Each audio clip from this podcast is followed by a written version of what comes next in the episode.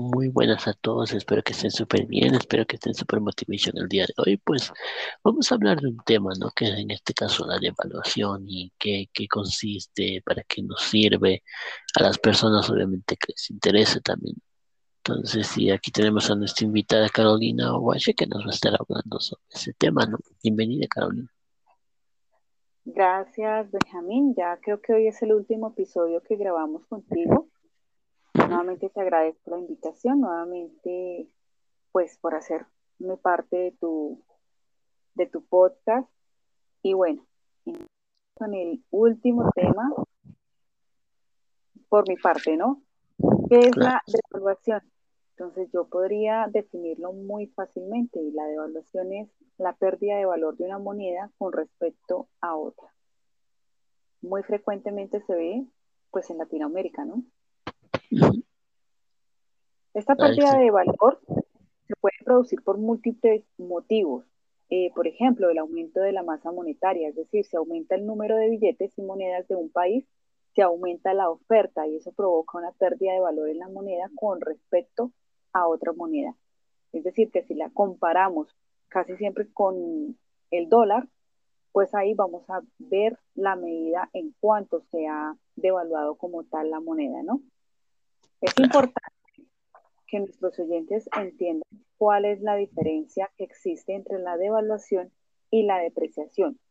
La depreciación es una disminución del valor nominal de un bien, mientras que la devaluación se refiere exclusivamente a la depreciación del valor de una moneda, y nuevamente lo reitero, con respecto a otra. Así que bueno, en el mundo anglosajón la devaluación se suele utilizar para referirse a una depreciación de la moneda que ha sido provocada. Esto lo puede hacer el Banco Central, que controla dicha moneda, disminuyendo el valor nominal de la moneda con respecto a otras extranjeras. Esto pues normalmente con la impresión de más billetes inyectándolos en el sistema financiero, pues vamos a demarcar que la depreciación eh, se utiliza prácticamente para referirse a una variación de precios de las divisas en el mercado financiero que es provocada, por supuesto, por ley de oferta y demanda y contrario a la, la revaluación, ¿no?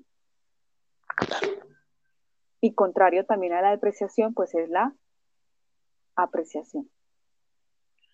Claro, exacto, ¿no? eso es muy importante, ¿no? Obviamente que uno tenga que saber, ¿no?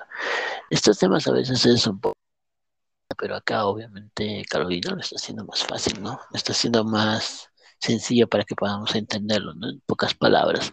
Y hay gente que obviamente preguntará, ¿no? Obviamente, ¿por qué razones sucede eso, ¿no? De que, de que haya una devaluación de la moneda en un país, en un estado, en una ciudad, ¿no? ¿Por qué sea eso, Carolina? Existen diversas razones, ¿no? Que pueden causar la devaluación de una moneda o de la divisa. Y pues las principales casi siempre tienen que ver con lo siguiente. El ser más competitivo en precios de exportación. Algunos países, eh, con la intención de aumentar volúmenes de exportación, devalúan su moneda. De esta forma, esto produce que los productos sean más baratos frente a otros países. La idea es aumentar la cuota de mercado y generar más ingresos para ellos, ¿no? Y pues para el país Sí, no obstante, aunque las exportaciones puedan aumentar, las importaciones saldrán a mayor precio. La moneda extranjera se encarece frente a la local.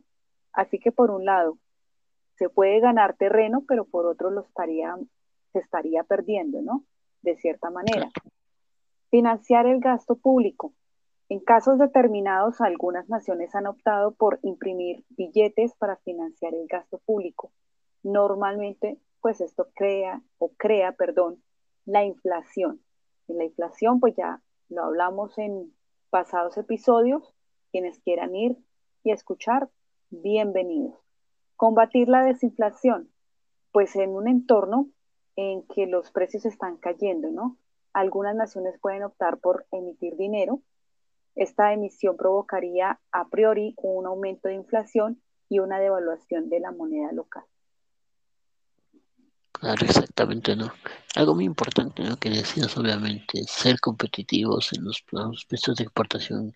Cuando una empresa, obviamente, suele realmente a veces un producto, digamos, en este caso, venderlo, digamos, a un precio, entonces en otro, en otro lugar, en otro país o en otra ciudad, pues obviamente puede ser más barato, ¿no? Y eso ocasiona realmente esa, ese decaimiento de la moneda, ¿no? En este caso. Ahora, por ejemplo, podemos ver, tú notarás, Carolina, que pues obviamente el dólar ha, empezado a bajar bastante, ¿no? En algunos países, ¿no? Especialmente, entonces ha estado disminuyendo, o sea, bajando el precio del dólar en este caso. Por ejemplo, acá en mi país, obviamente, es, es ha bajado bastante, ¿no? Y en comparación con el euro, ¿no? Y está apareciendo la moneda virtual, que en este caso es el Bitcoin, ¿no? También. Entonces, ¿qué consecuencias trae la devaluación en un, ya sea en un país, en un estado o en, o en una sociedad, en este caso, ¿no? Carolina.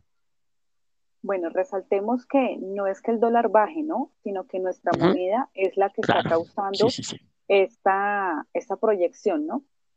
La, la, moneda local, ya sea en tu país Bolivia, o sea, también puede ser también Nicaragua, pues hay incluso eh, países como Venezuela, como Argentina, también se ven muy afectados, y por supuesto Colombia, ¿no? Entonces, básicamente, ¿en qué consiste? Pues las consecuencias, también hay muchas que son eh, como en, esta, en este ámbito de la devaluación, como la pérdida del poder adquisitivo, ¿no? Entonces acá nos va a afectar directamente nuestro bolsillo porque no vamos a poder ahorrar y pues tampoco vamos a poder invertir, ¿no? Y pues se ve disminuido el valor del dinero, por supuesto en las proyecciones o en la planeación que hablábamos el día de ayer, es importante tener esto en cuenta, ¿no? No tan diminutivo porque igual la moneda eh, tiene un, sube y baja constante, ¿no?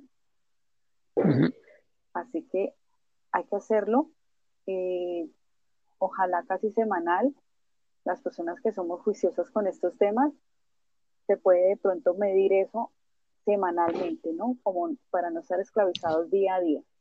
La disminución del valor real de la deuda se trata de algo muy positivo para aquellos que piden un préstamo y muy negativo, por supuesto, para aquellos que prestaron. Entonces, en un lado se gana terreno y en otro se pierde.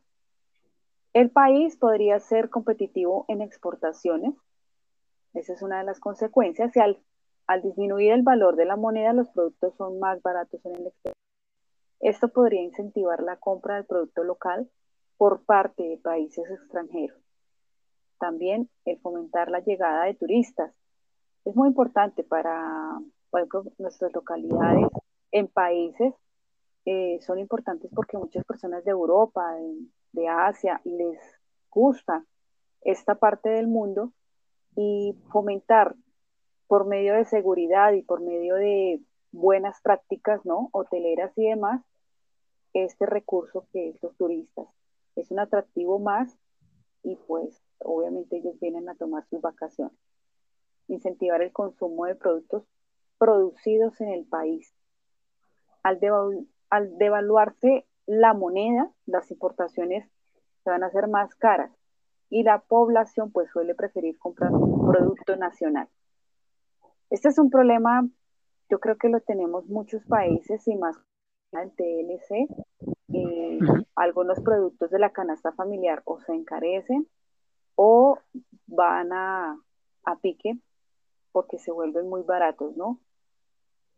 Pero casi siempre los productos van hacia arriba, ¿no? Claro, claro, exactamente. En la parte, por ejemplo, de la fomentar la llegada de turistas, sí, tiene la parte positiva, ¿no? obviamente, porque cuando en este caso es más barato un lugar, por ejemplo, atractivo turístico, pues obviamente eso también ayuda más que todo el crecimiento económico también, ¿no? Aunque es más bajo, pero obviamente en menor cantidad, pero igual sigue ayudando, ¿no? También el la parte donde los productos, como iba diciendo, ¿no? Tú encuentras productos más baratos en algunos países que obviamente no están en, otros países, entonces es más que todo, todo se debe obviamente, como dice Carolina, ¿no? A lo que es en este caso la moneda, ¿no? Del, del, país, ¿no? Que obviamente se va devaluando, Algunos ejemplos, Carolina, que nos puedas dar para que la gente entienda un poco, se pueda, digamos, más que todo entrar en el tema y pueda entender un poco lo que es el caso de la devaluación. Algunos ejemplos que nos quieras dar, tal vez. Bueno, supongamos que hay un país, ¿no? X nombre. Tiene un total de bienes que valen en un total, valga la redundancia, de mil euros, bueno, representados por mil monedas de un euro. ¿sí? Entonces tenemos un total de mil euros representados por mil monedas de un euro. Bueno, si el Banco Central quiere devaluar la moneda, no tendrá más que emitir mil nuevas monedas a un euro.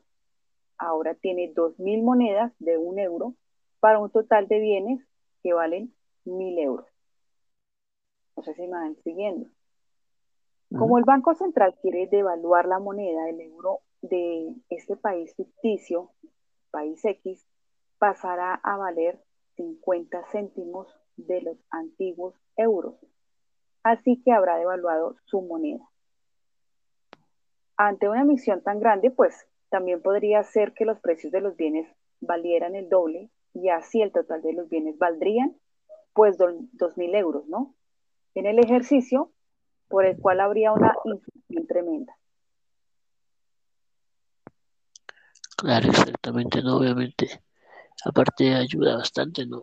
Porque en este caso también, claro que hay que entender, ¿no? Obviamente es que, que el aumento, obviamente, dentro de la cantidad, hay muchos factores, ¿no? Dentro de este caso de la devaluación, no puede ser el aumento, por ejemplo, también otro factor puede ser el aumento en la cantidad de dinero también, ¿no? Que circula y eso sí incrementa la riqueza del país, ¿no? También eso es un factor que puede también causar lo que es en este caso la devaluación del dinero, de la economía, ¿no? En este caso de la moneda en el país, ¿no?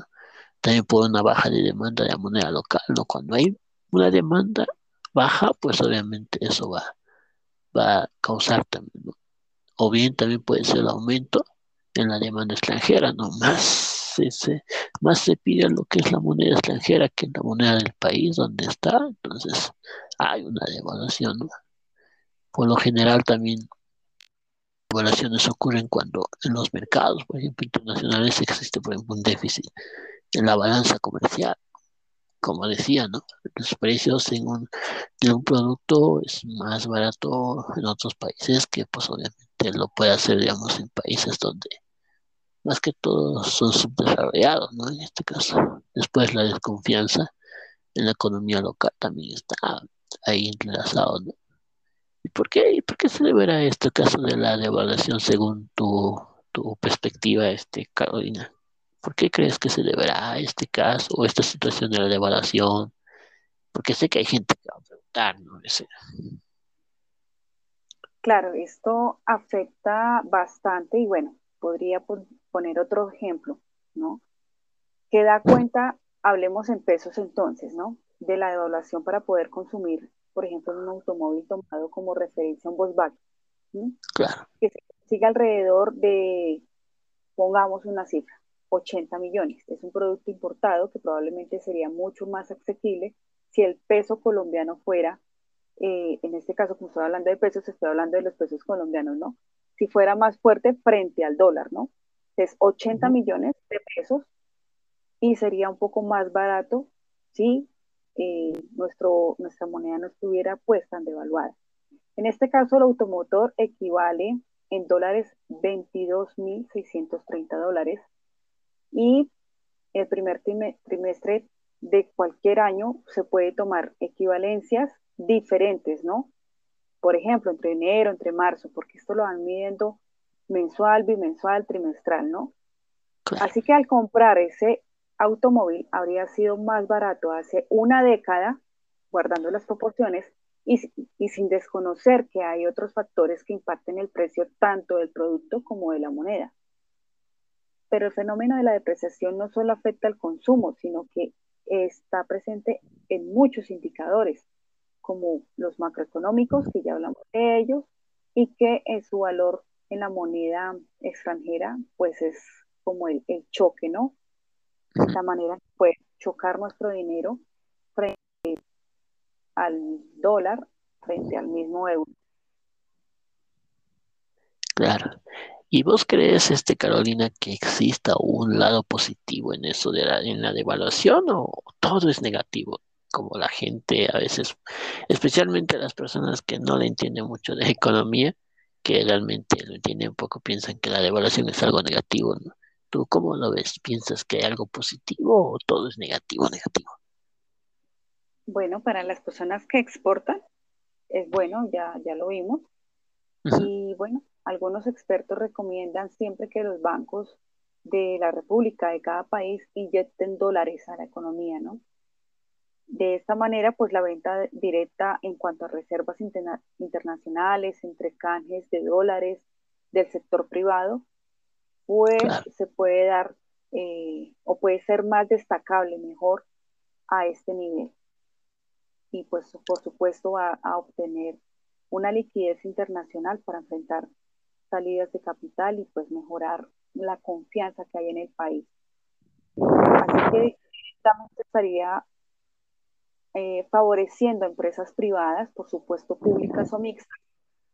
Es el primer impacto, pero quien viene a sentirlo después de este culetazo, pues ya viene siendo el consumidor, que finalmente es quien mueve la economía, ¿no? El que compra, el que gasta y bueno, el que diversifica todos los gastos entre las mismas empresas. Claro, claro, exactamente. También como, como iba diciendo, no, no todo, no todo obviamente es malo, digamos, en este caso de la devaluación, ¿no? Del dinero. Hay cosas positivas, ¿no? Por ejemplo, en el caso de los turistas, por ejemplo, cuando vienen a un país, como iba diciendo Ana Carolina, entonces, es, sí, en verdad sí que es barato, digamos, obviamente, ese lugar atractivo, pero también ayuda en el crecimiento económico del, de, no solamente del país, ¿no? Sino de la sociedad en sí, ¿no? Entonces, eso también tiene su lado positivo, ¿no? En el caso de los productos también de exportación, si hay productos más baratos en ciertos países, la gente que va a comprar esos productos de esos países porque es más barato, entonces igual va a ayudar a ese país al crecimiento, ¿no? Claro que lo importante siempre es consumir lo que es nuestro, ¿no? lo que nos pertenece, lo que nosotros hacemos, lo que son nuestros emprendedores, ¿no? Entonces es muy importante, ¿no? Pero, claro, beneficia en cierta parte de esos países, ¿no? Ahora, ¿cómo se puede hacer frente a esa devaluación, no? Aquí estoy viendo algunos puntos importantes, ¿no? Obviamente, este es otra de otro texto que lo saqué, entonces esto dice, ¿no? Cuidar tus bienes. Es importante cuidar los bienes, ¿no? El patrimonio de la persona, Tal vez quiera contar ahí algo, Carolina, en ese aspecto, ¿no? Entonces, la otra parte es, es moderar nuestros gastos, ¿no? Como íbamos diciendo en el anterior episodio, que los gastos, no, no hagamos gastos innecesarios, tampoco hagamos gastos demasiado grandes, ¿no? sino de acuerdo a nuestro presupuesto. Después otra parte es, dice acá, ¿no? Tratar de consumir productos nacionales, como iba diciendo, ¿no? Estos productos de nosotros. Y eso es, eso es algo muy importante, ¿no? Y el ahorro. El ahorro, eso sí, el ahorro, el ahorro siempre es importante claro, eh, hablábamos en los anteriores episodios, siempre, ¿no? Del ahorro, ahorrar, ahorrar, ahorrar, ¿no? Algo que quieras acotar tal vez a, esos puntos que el di Carolina. Bueno, que siempre va a existir tensión en los mercados monetarios, sea por una condición o sea por otra. Las economías van a estar eh, en avanzadas o van a estar en recesión o bueno, de alguna manera van a estar en un sube y baja, ¿no? Eh, precisamente pues por la incertidumbre que puede encontrarse el día a día en los diferentes países. Ahora mismo tenemos una supuesta guerra, así que los mercados totalmente se vienen abajo.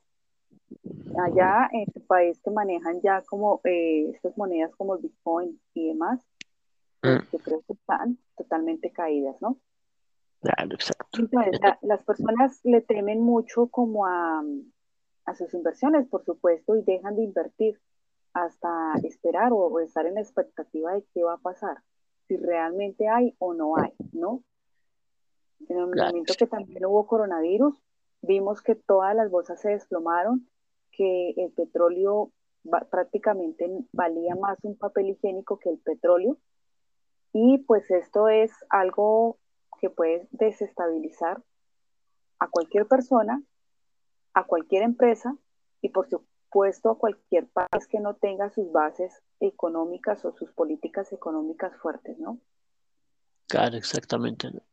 Y eso, y eso es verdad, ¿no? Obviamente, guerras, afecciones naturales, enfermedades o pandemias o como se quiera llamar, siempre van a afectar, ¿no? obviamente, la economía de un país y en este caso la bolsa, como dice, va a bajar. Siempre, eso es, eso es normal, ¿no?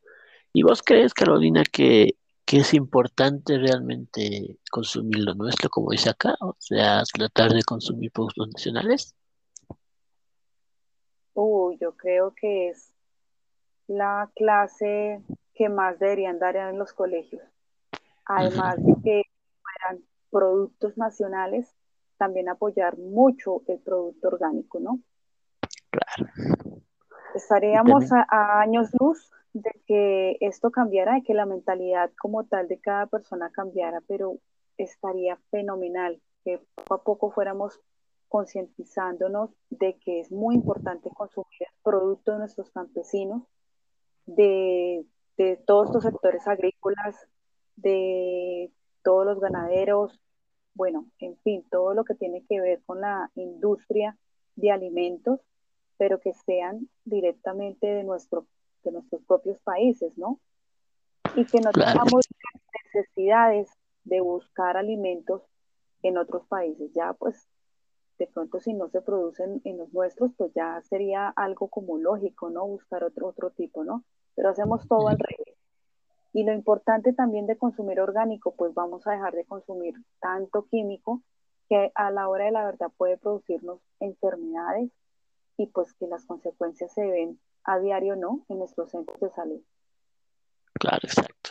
Y eh, mayormente vemos vemos productos o de empresas importadas, pues obviamente que, que tienen más químicos que cualquier otra cosa, ¿no? Como Coca-Cola y está, hay otras empresas, ¿no? De productos de comidas, incluso comida rápida como Burger King y, y McDonald's, ¿no? Que en realidad son empresas que, que, han, tenido una historia, ¿no? Obviamente, pero más allá de todo eso, pues mejor por qué no consumirlo, lo que es de nuestro país, ¿no? de nuestro patrimonio nacional, ¿no?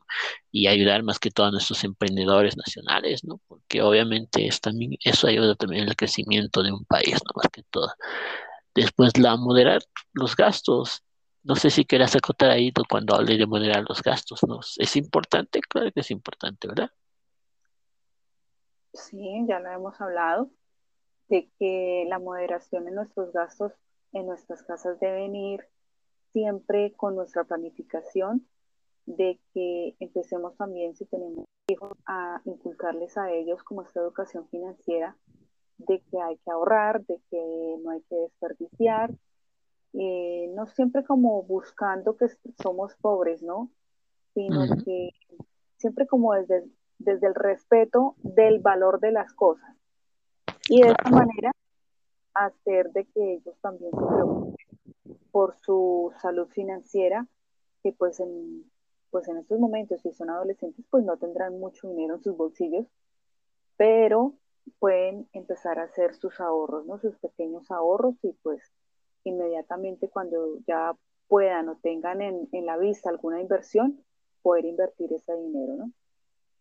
Claro, exacto. Y enseñarles siempre, ¿no? Obviamente, si, si, tienes hijos a todos los que tienen hijos, pues obviamente enseñarles, ¿no? En este caso, lo que es educación financiera desde pequeño, ¿no? Desde la niñez, como yo siempre digo, ¿no? El mejor, el mejor emprendimiento es obviamente el que se hace en casa, ¿no? Más que todo. Entonces, claro que no significa, digamos, que la educación académica no sea importante, ¿no? Sí es importante, pero eso, la educación financiera no te la van a enseñar en el colegio, en la escuela, entonces vos tenés que enseñarle, ¿no? Especialmente vos que estás queriendo emprender en un negocio y querés enseñar eso a tus hijos o a tus hijas, pues obviamente hacerlo, ¿no? Para que ya cuando sean adolescentes o incluso de niños ya pueden crear empresas ahí, por ejemplo, instituciones o emprendimientos, si no me equivoco, donde les enseñan desde pequeños ya a tener sus empresas, ¿no? Sus pequeñas empresas, ¿no? Entonces no grandes, pero pequeñas, ¿no? Y ahí obviamente ya se les enseña lo que es en este caso la organización, el trabajo en equipo, todo eso. Entonces, eso es muy importante. Y hoy tenemos el episodio más corto que, realmente el anterior, ¿no? Y algún mensaje que nos quieras dar, Carolina, a las personas que, que obviamente tal vez quieren aprender un poco más de este tema, algún pequeño consejo mensaje. Bueno, que a pesar de que los sistemas financieros de algunos países son sólidos, nunca nos debemos eh, confiar, ¿no? De que así lo es. Porque una mala decisión de nuestro gobierno puede cambiar la vida de la noche a la mañana, como ya lo hemos visto en países vecinos como Venezuela, ¿no? Así que, mm, nada, hay que aprender de pronto del ejemplo que ellos nos han dado aunque es malo, pero pues de las cosas malas también se aprende. Entonces, sacando lo malo y volviendo lo bueno, ahí vamos a conseguir muchas respuestas. No solamente criticar de que hicieron, de que no hicieron, de que, de que son ladrones, bueno, en fin, sino que hay que aprender de, de esos errores que ellos cometieron en su moneda y pues con sus políticas, ¿no? Claro, y entender también algo muy importante, ¿no? Que, realmente la moneda de un país va a bajar siempre, ¿no? Obviamente no se va a mantener, no, no es, o sea, no es algo que, que va a estar ahí estabilizado de arriba, tendría que, que el presidente o el gobierno que suba pues ese, ese, país pues tendría que ser, no sé, un experto, la verdad, para que suceda. Pero ni el experto, el más experto, siempre va, ¿no? Va a bajar, va a haber una devaluación de la moneda, ¿no? De ese país. Entonces tenemos que estar preparados para eso. Como decía en el primer episodio, si no me equivoco, Carolina decía, no, obviamente está preparado para, las, para cuando lleguen las vacas flacas, ¿no? Entonces ahorita estamos en esos tiempos donde tal vez en nuestros países Realmente no sé si en tu país suceda eso, pero en algunos países pues estamos ahí como que como que la subida, en este caso el crecimiento económico, ¿no? Estamos ahí felices porque, hay crecimiento, porque hay un crecimiento económico, pero ¿qué sucede cuando la cosa cambia, ¿no? Hay que estar preparados para eso. Entonces no dejarnos ahí sorprender y después que no sepamos qué hacer, ¿no? Y qué mejor realmente a educarnos en lo que son las finanzas, en lo que son los temas financieros.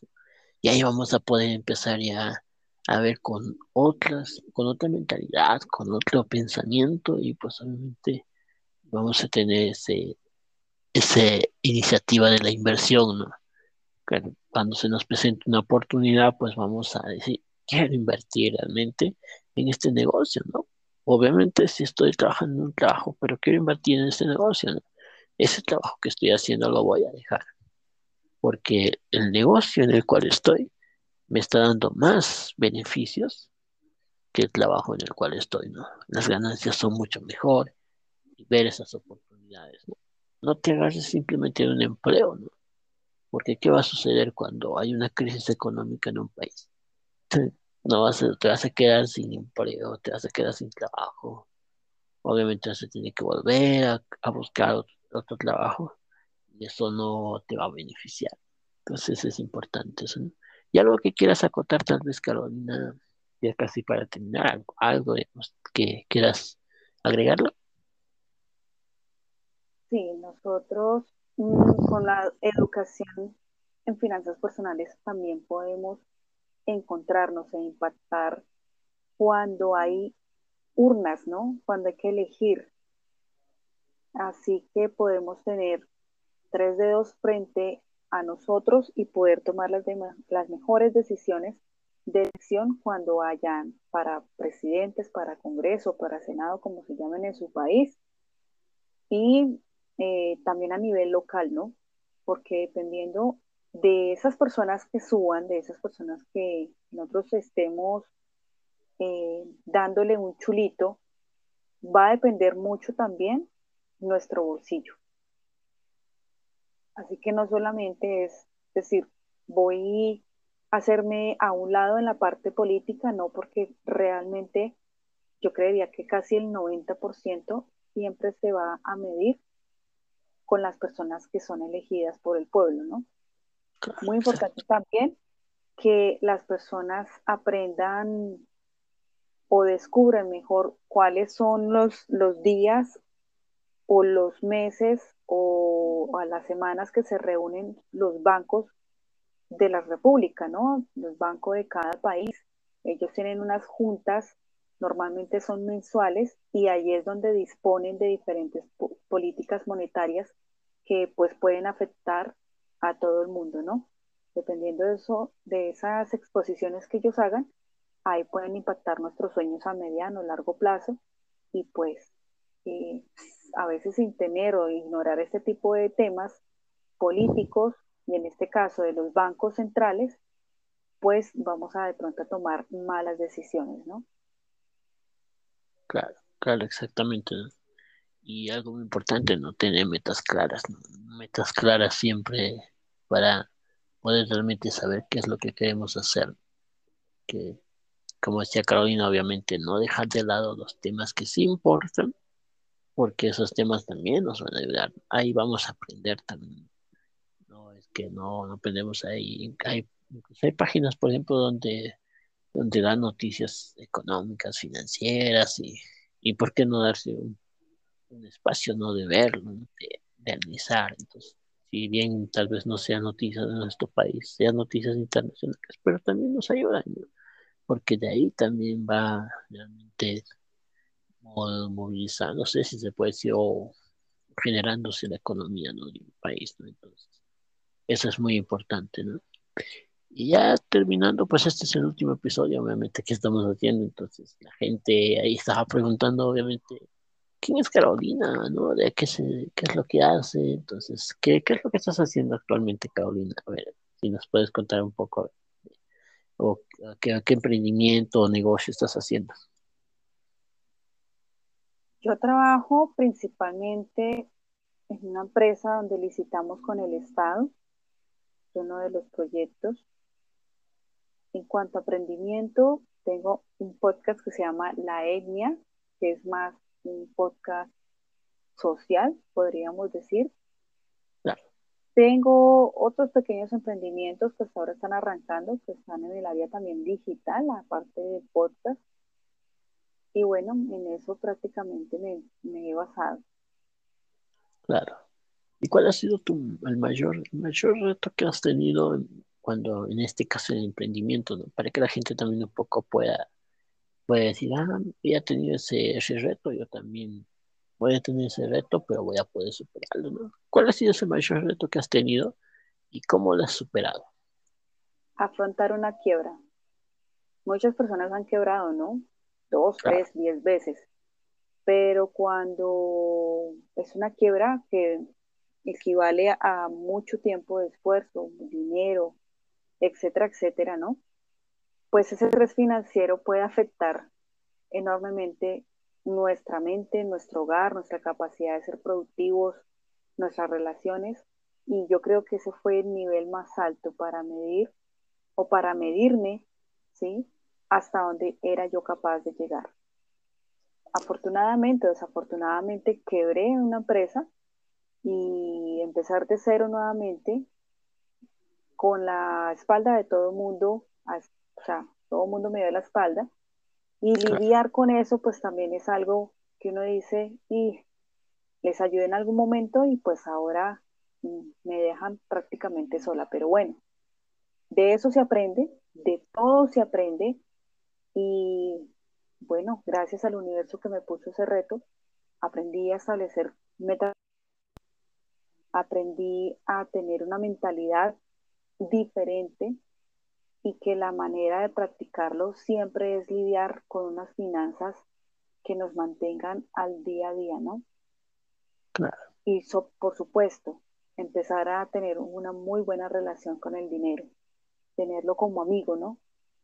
En el momento que uno quiebra, lo primero que le echan la culpa es al dinero, ¿no? Ah, porque no tuve, porque no tuve el dinero, no pude levantar la empresa, por esto y lo otro.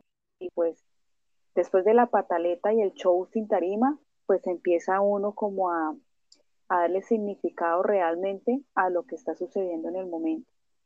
Así que si la persona que en ese momento está pasando por una mala pasada financiera, quebró o de pronto perdió dinero, pues a veces en la vida uno paga o perdiendo dinero o a veces, como dicen el dicho, ¿no? Con sangre. Así que es mejor perder dinero. Este se recupera, a veces la sangre no. Claro, claro, exactamente, ¿no?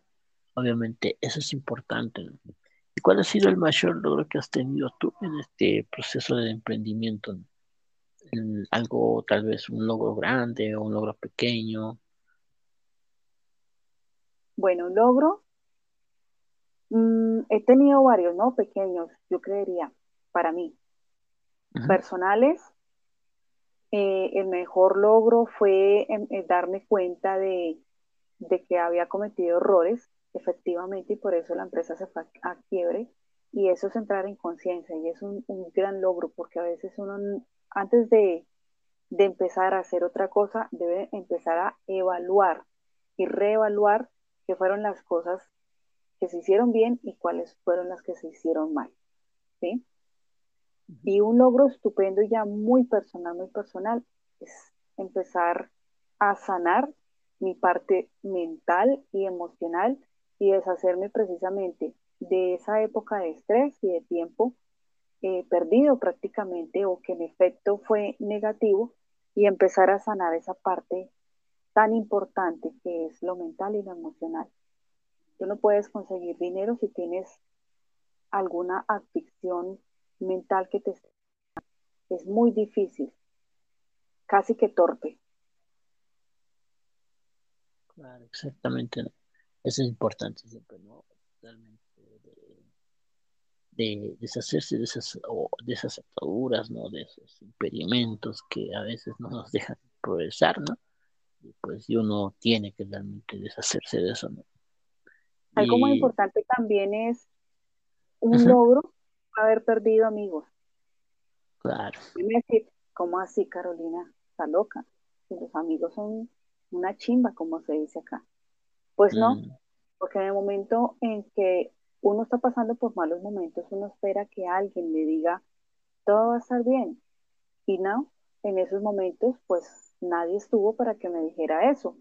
Así que el hecho de perder amigos, ahí me di cuenta que no eran amigos, que realmente quien propiciaba los espacios era quien entregaba era yo, pero ellos nunca estaban dispuestos a dar. Así que es muy importante empezar a, evaluar también ese ítem, ¿no? Claro, exacto. Aparte, como dice Juan Diego Gómez. ¿Sí, dime? Es un logro perder amigos. Vale la pena. Sí, eso, eso sí, ¿no? Obviamente depende también, ¿no? Como dice Juan Diego Gómez, obviamente no de esas malas compañías, ¿no? Dice en sus videos, obviamente, que uno tiene que deshacerse de esas malas compañías. Eso es importante también, ¿no? Y ya casi terminando, pues obviamente, ¿dónde podemos encontrarte para escuchar tus audios, tus podcasts, para las nuevas personas que tal vez se están uniendo a este audio? Que por cierto, escuchen el audio anterior y los otros episodios que, que se está hablando de temas interesantes, ¿no? ¿Dónde podemos encontrarte en tus podcasts, en tus audios, de qué hablas más que todo? Bien, las redes sociales son la Etnia Podcast, la Etnia Podcast en Instagram, en Facebook, en YouTube, plataformas de streaming como Spotify, Google Podcast, Amazon y demás. También, si gustan, pueden escribirnos a nuestro correo laetniapodcast.gmail.com y de allí, pues, cualquier pregunta, cualquier duda que tengan, cualquier sugerencia, pues será bienvenida. Claro, claro, exactamente. Y pues obviamente este ya es el último episodio que estamos haciendo, ¿no? Ya mañana empezamos con un nuevo episodio, con un nuevo tema, ¿no? Que vamos a estar hablando también de otros temas, ¿no? Tenemos otros invitados también que están en cola, yo siempre digo, ¿no? Que están ahí en fila y esperando, cuando va a tocar realmente habla como, ¿no? Obviamente. Vamos a estar hablando, ¿no? Hablamos de todo tipo de temas. Aquí se habla de emprendimiento, finanzas, hemos hablado de finanzas, ¿no? Todo, ¿no? Hablamos de motivación, también de historia, psicología, de todo, ¿no? Depende del tema que, que se nos ocurre hablar, ¿no?